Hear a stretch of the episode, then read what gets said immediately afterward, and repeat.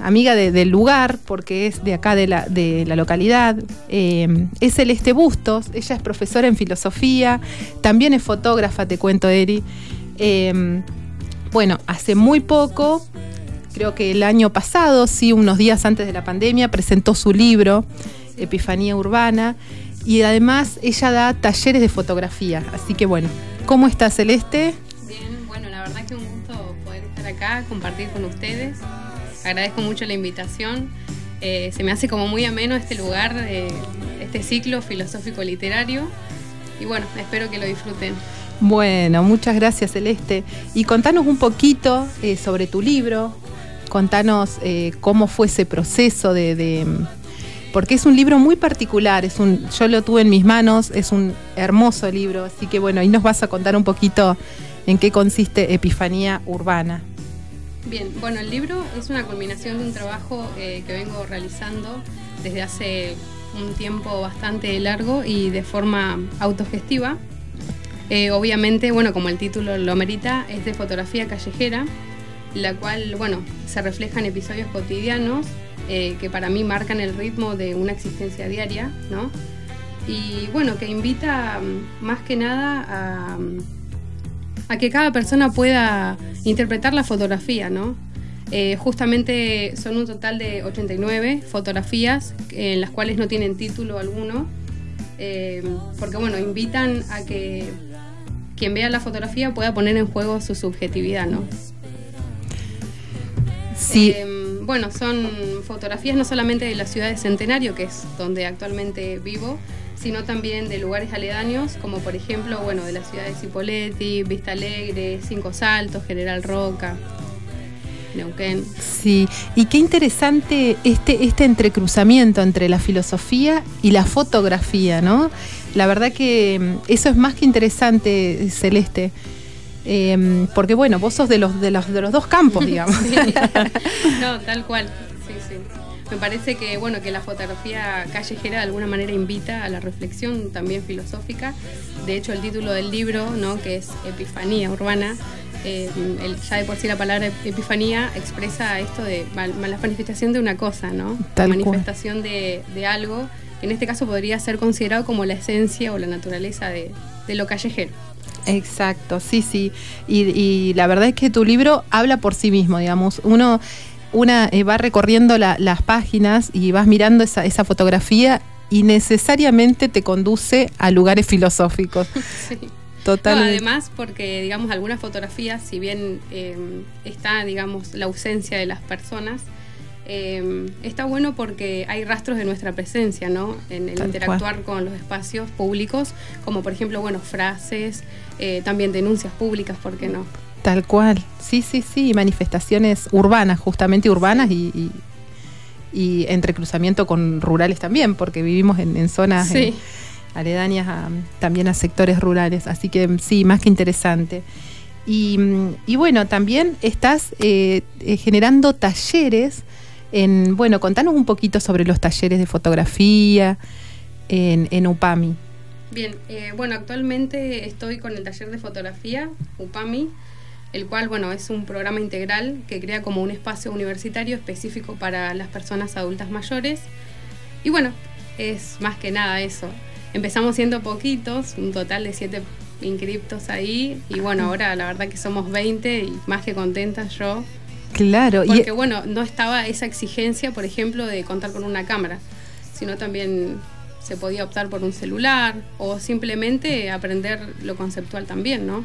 Porque la fotografía tiene muchísimas cosas para ofrecer. Totalmente.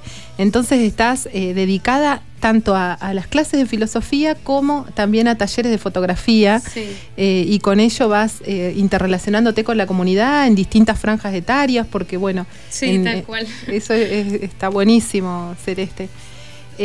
bueno, Después creo que nos vas a compartir algo que trajiste para leer también. Así que bueno, ahora vamos a ir a un temita musical y, después vamos a seguir conversando con vos, Celeste. Muchas gracias.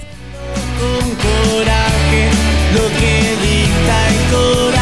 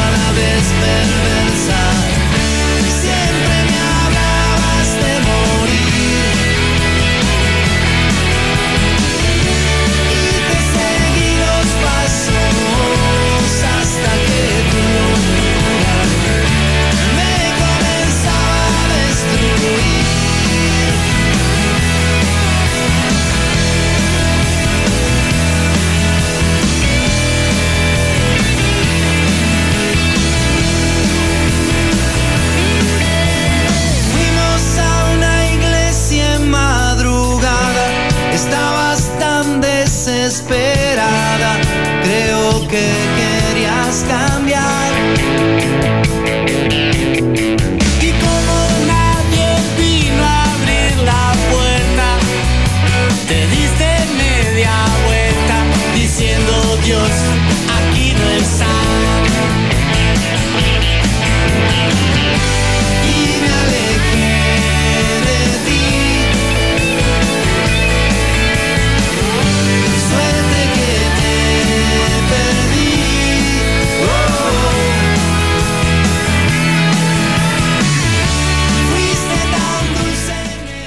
Bueno, y seguimos con Celeste Bustos y nos trajo algo para compartir, Celeste. A ver.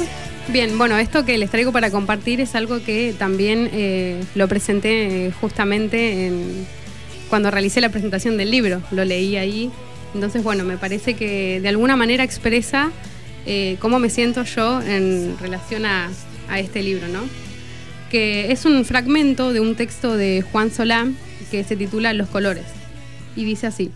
Dibujo lo que quiero ser cuando sea grande, había escrito la señorita, que se llamaba Alba y tenía olor a quita esmalte.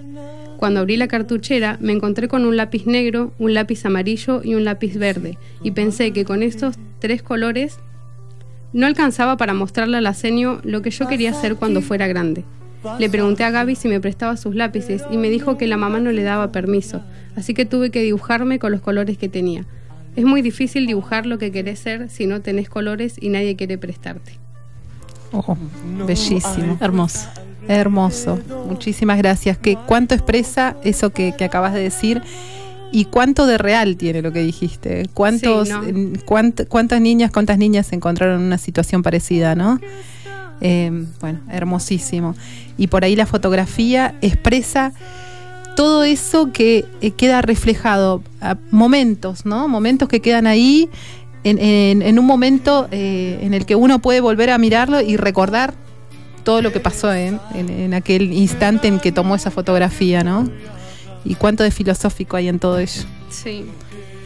Además, eh, bueno, desde mi parte, por ejemplo, haber hecho fotografía callejera, me parece que permite justamente esto que vos decías, ¿no? Capturar realidades del pueblo, eh, de educación, de movimientos sociales, del arte, del trabajo también, que bueno, que sirve a nuestra memoria y también a nuestro registro tanto histórico como cultural.